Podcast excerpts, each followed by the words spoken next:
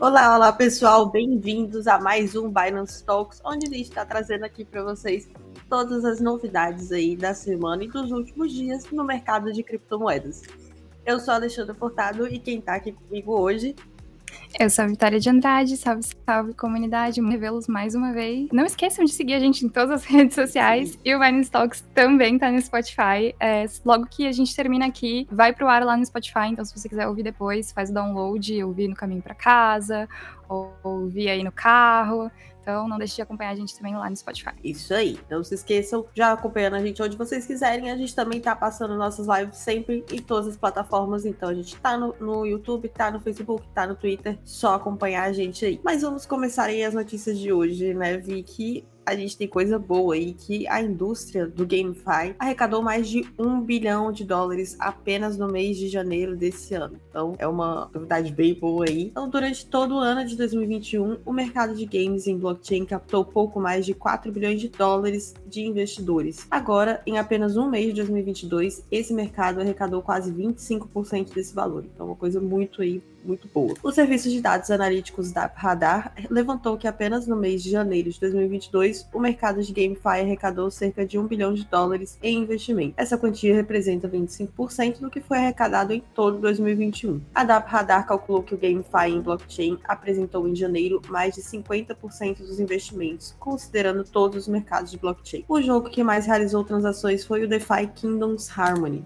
da criptomoeda do ticker Jewel, J-E-W-L. Em janeiro, janeiro, esse jogo registrou mais de 1,5 bilhão de bilhões de dólares em transações, mais do que o dobro da segunda colocada, a Axie Infinity. A DAP Radar levantou que o boom do mercado de GameFi teve início no último trimestre de 2021, devido ao destaque do metaverso no final do ano. Esse segmento apresentou cerca de 800 milhões de dólares em investimentos apenas em janeiro de 2022. E agora, em 2022, o número de grandes empresas e marcas que anunciaram entrar no metaverso apresentou também um grande aumento, principalmente no setor de regulamentação regulamentação de patentes para uso empresarial no metaverso. E aí dá para perceber, né, que os jogos Play to Earn estão fazendo um grande sucesso aí após o Zuckerberg falar do metaverso. Tem coisa boa vindo. É sempre bom a gente ficar é, de olho no mercado, mesmo que você não jogue os jogos, mas se você quer investir em uma dessas criptomoedas, tem que estar sempre ligado, né? E é bom, como a gente sempre repete aqui o mantra, né? Faça sua própria pesquisa, não vá para qualquer um jogo só porque o Zuckerberg falou, ou o Elon Musk também falou, qualquer pessoa famosa falou. Faça sua própria pesquisa e invista onde você realmente acredita em algum projeto. E agora que o, o, nosso nossa notícia do dia, né, meio que bombástica, um jornal, uma jornalista revela a identidade de hacker por trás do maior ataque da história da Ethereum. A respeitada jornalista do mercado de criptomoedas, Laura Shin, lançou nesta terça-feira 22 seu novo livro, em que revela a identidade do homem que orquestrou o maior ataque hacker da história do Ethereum. Ao entrevistar mais de 200 pessoas do meio cripto que ajudaram a embasar as histórias descritas no livro, livro Criptopians, Idealismo, Ganância, Mentiras e a Criação da Primeira Grande Mania das Criptomoedas, ainda inédito do Brasil, título longo, né? Shin foi capaz de chegar ao nome do hacker, Toby Hoenish. Não sei se aqui a pronúncia tá certa, hein, gente? Em reportagem publicada nesta manhã na Forbes, a jornalista traz evidências de que o programador austríaco de 36 anos foi quem atacou o The DAO em 2016, no que entrou para a história como o maior roubo de Ethereum de todos os tempos. Para quem não conhece essa história, em 2016, o DDAO, o primeiro experimento de uma organização autônoma descentralizada criada para financiar projetos cripto, arrecadou 139 milhões de dólares em Ether, tornando-se o crowdfunding mais bem sucedido da época. Poucas semanas depois, um hacker, supostamente Toby Hoenish, atacou o DAO e recebeu 3,64 milhões de Ether, ou seja, 31% dos fundos. Levando em conta a valorização da criptomoeda seis anos depois, o roubo chega a superar 11 bilhões de dólares em valores atualizados. Muita grana. Shin encaminhou todas as evidências que coletou ao longo da investigação para o próprio Hoenish, que negou seu envolvimento. Ele chegou a prometer que ofereceria mais detalhes para refutar as acusações, mas nunca mais voltou a responder os e-mails da jornalista. Isso é história pra filme, hein? Já, já até imagino, assim.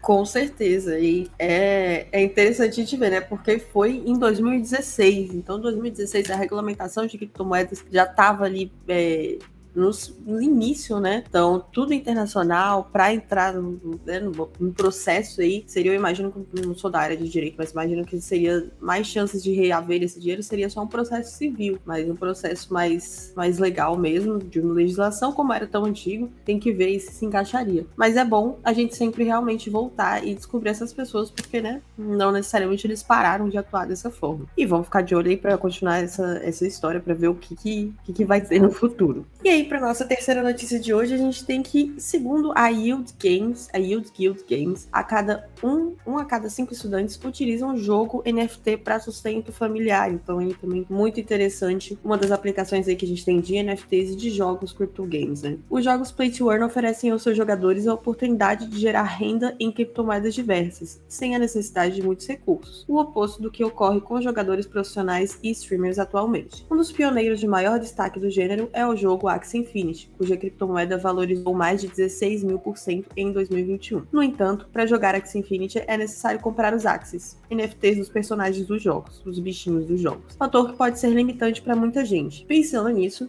grupos como Yield Guild Games surgiram para oferecer bolsas de estudos, né, entre aspas, ou as escolinhas, nas quais o jogador iniciante recebe os NFTs necessários a partir do patrocínio de empresas e, em troca, compartilha parte da sua renda com o grupo também conhecido como guilda. Segundo uma pesquisa realizada entre as guildas, 42% dos entrevistados afirmaram que estão matriculados em instituições de ensino, enquanto 46% afirmou que o jogo em blockchain representa uma renda extra. Quando perguntado sobre como gastam seus ganhos no jogo, 23% dos bolsistas afirmaram que comprar comida e mantimentos era sua principal prioridade. Em outra pergunta, 21% respondeu que agora conseguia, abre aspas, fornecer as necessidades do dia a dia para mim e para minha família, fecha aspas. No Brasil, o setor encontra-se em expansão e já conta com grupos dedicados à prática e aprendizado além de uma produtora trilhando o caminho rumo a uma economia digital, imersiva e principalmente divertida. Então, muito legal aí de ver esses resultados dos jogos to Earn, né? Quão bem que eles têm feito para as pessoas. Mas lembrando também, gente, que não, não, não que seja errado ninguém ter que trilhar o caminho certo de escola, faculdade e um trabalho de, de 9 a 5, mas você sempre tem que ter em mente que, infelizmente, nesse caso, podem surgir é, oportunidades que parecem ser muito boas, mas são pessoas tentando dar um golpe. Então, tem sim como ajudar você no dia de principalmente porque agora no Covid muita gente ficou prejudicada, né, depois da pandemia, durante a pandemia que a gente ainda tá passando, e é uma boa forma de complementar a sua renda, mas lembre-se também de sempre estudar bastante para ter certeza que o que você tá fazendo vai ter é, frutos no futuro e sempre pensar no longo prazo. Sempre bom ter um plano B também, né? Por isso que Exatamente. a gente fala aqui de estudar e tudo mais, sempre ter um plano B, porque jogos também podem ir embora, podem sumir,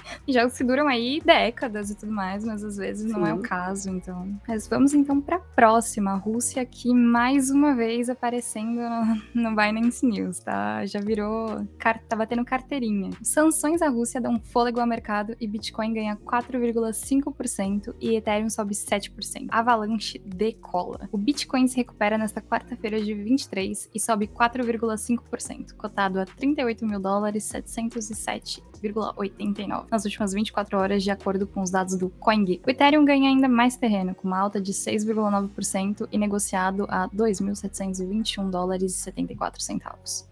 O mercado de criptomoedas se vê em um bom momento, então, hoje. Apesar das últimas semanas, aí a semana ainda tá negativa, né? Ainda tá uma semana que cai uns 10%, mas é um, hoje tá um dia melhor. Então, muito por causa da Rússia enfrentando uma pressão crescente e sanções econômicas nesta quarta-feira, enquanto Estados Unidos e aliados coordenam punições e denunciam o início de uma invasão à Ucrânia, segundo uma reportagem do The New York Times. Depois das penalidades anunciadas pelo EUA e outros países, Austrália, Canadá e Japão se uniram em esforços semelhantes para impedir os avanços do Kremlin. Autoridades ocidentais confirmaram que forças russas começaram a cruzar a fronteira ucraniana. Em menos de um dia, os países bloquearam um importante gasoduto de gás natural para a Rússia, limitaram o acesso do país ao financiamento global e sancionaram a elite russa.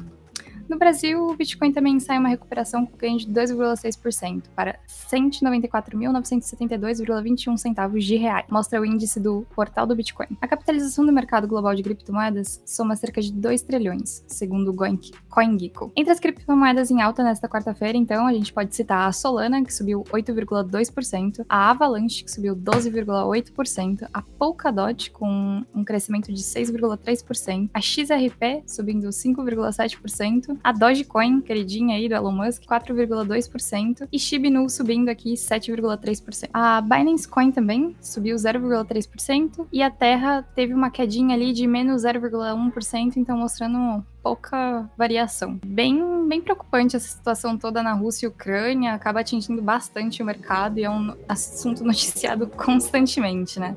Você acha que o mercado ainda vai reagir mais com as novas notícias saindo? Nossa, com certeza. É uma coisa que a gente tem que ficar de olho, pode ser lá longe, do outro lado do, do mundo, mas é uma coisa que impacta a gente no sentido de que é uma situação que pode acontecer com qualquer país, a gente nunca sabe. E é sempre bom a gente ficar de olho também quem tem condições e quiser ajudar, às vezes, a população da, da Ucrânia se sentir prejudicada. E também lembrando que as criptomoedas já são usadas em muitos países aqui da América Latina como uma forma de combater a inflação. Então, nesse caso, a Rússia trazendo sanções para a Ucrânia é, já está ali é, restringindo a entrada de a entrada de gás né, natural. Então, a gente consegue ver, às vezes, uma utilização nova aí das criptomoedas. As pessoas podem passar a utilizar criptomoedas porque pode ser que bancos estejam né, impedidos, alguma coisa assim. Então, a gente gente vai ficar acompanhando aqui, ver como o mercado de cripto vai reagir, não só às notícias, mas também, né, da aplicação, do lado da aplicação aí, que a gente sabe que criptomoeda pode ter aplicações diversas. Então vamos ficar de olho aí para ver as, as próximas, no, os próximos passos aí dessa novela, né? Sim, a economia global, a economia está cada vez mais global, né? Então não tem como não atingir a gente de alguma forma. E o mercado cripto está cada vez mais pé, pé a pé ali com o mercado tradicional, Sim. né? Então o mercado tradicional cai ou sobe e a gente também vê a mesma variação por aqui.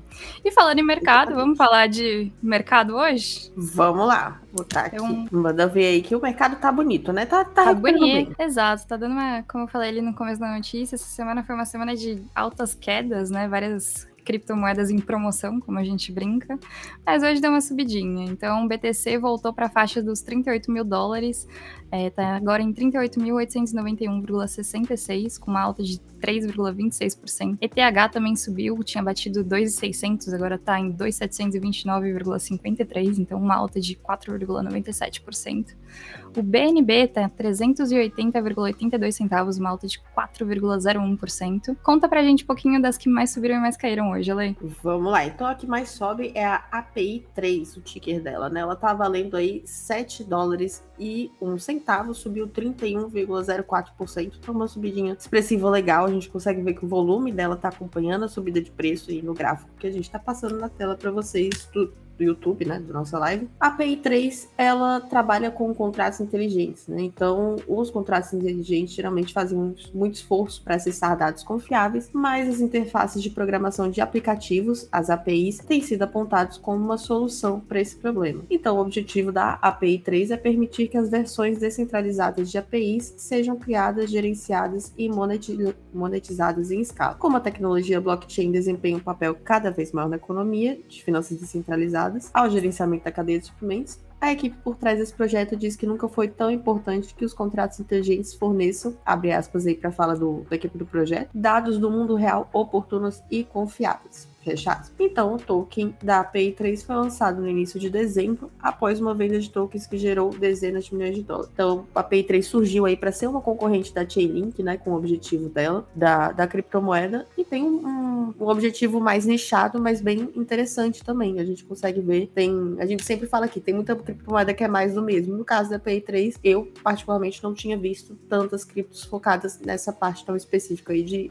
APIs dentro dos contratos inteligentes. Com certeza tem mais, mas é bom a gente sempre ver o objetivo de cada cripto. E a cripto que mais cai hoje é a Data. Ela tá valendo 0,0885 centavos de dólar. Caiu pouquinho aí, 5,26%, uma queda não tão grande. A Data é o projeto Streamer, é um projeto de código aberto, também uma plataforma descentralizada que se baseia em criptografia em vez de confiança. Ela é uma infraestrutura de dados P2P, peer-to-peer, -peer, em tempo real que abriga uma plataforma e ferramentas para uma nova economia de dados. E aí o destaque da tecnologia da, da Streamer inclui uma, uma rede escalável de mensagens em tempo real, o Pub e o Sub, hospedado em computadores ao redor do mundo. Um mercado para negociação e venda de dados e um conjunto de ferramentas para trabalhar com os dados em tempo real. O streamer data, o streamer começou em 2017, né? O projeto dele foi financiado em 2017 com a ideia principal de criar uma infraestrutura descentralizada e uma economia de dados. A missão dele foi formulada pelos desenvolvedores como dados imparáveis para aplicativos imparáveis. E aí, streamer tokeniza o valor das informações em tempo real e as disponibiliza em seu mercado e data unions. O protocolo foi desenvolvido para DApps, aplicativos descentralizados, dispositivos IoT e muito mais. E eles acreditam que esse é um protocolo crucial para a Web 3.0. Então a gente consegue ver também no gráfico que o volume deu uma disparada boa aí na, da, da data nos últimos dias. Apesar do preço estar tá caindo, não está no all-time low, mas a gente tem que ficar de olho também. Quem tem essa cripto é sempre bom ficar de olho, mas é interessante ver que o preço dela, apesar de estar tá em queda, nunca foi um que oscila tanto como outras criptomoedas. E é isso por hoje, né, Vi? A gente tem alguma outra novidade aí de, de além do Paulistão que a gente tem aqui, sempre acompanhando, acompanhando nossas redes sociais que a gente, lembrando, tá patrocinando o Paulistão. Então vai ter novidade boa aí pra vocês. É, não esqueça também, se você já tem uma conta na Binance, você recebe toda segunda, toda terça e sexta a nossa newsletter com várias novidades. Inclusive, essa semana a gente contou lá pra vocês sobre o token Alpine, que é o primeiro token de Fórmula 1 da Binance. Super legal, acompanhem lá. E não esqueçam, né, de seguir a gente também em todas as redes sociais e acompanhar a gente no Spotify. Muito bom vê-los mais uma vez. Até sexta-feira. Isso aí. Obrigada pela participação de todos e até sexta-feira no Binance Talk Show. Tchau, tchau. Tchau, tchau.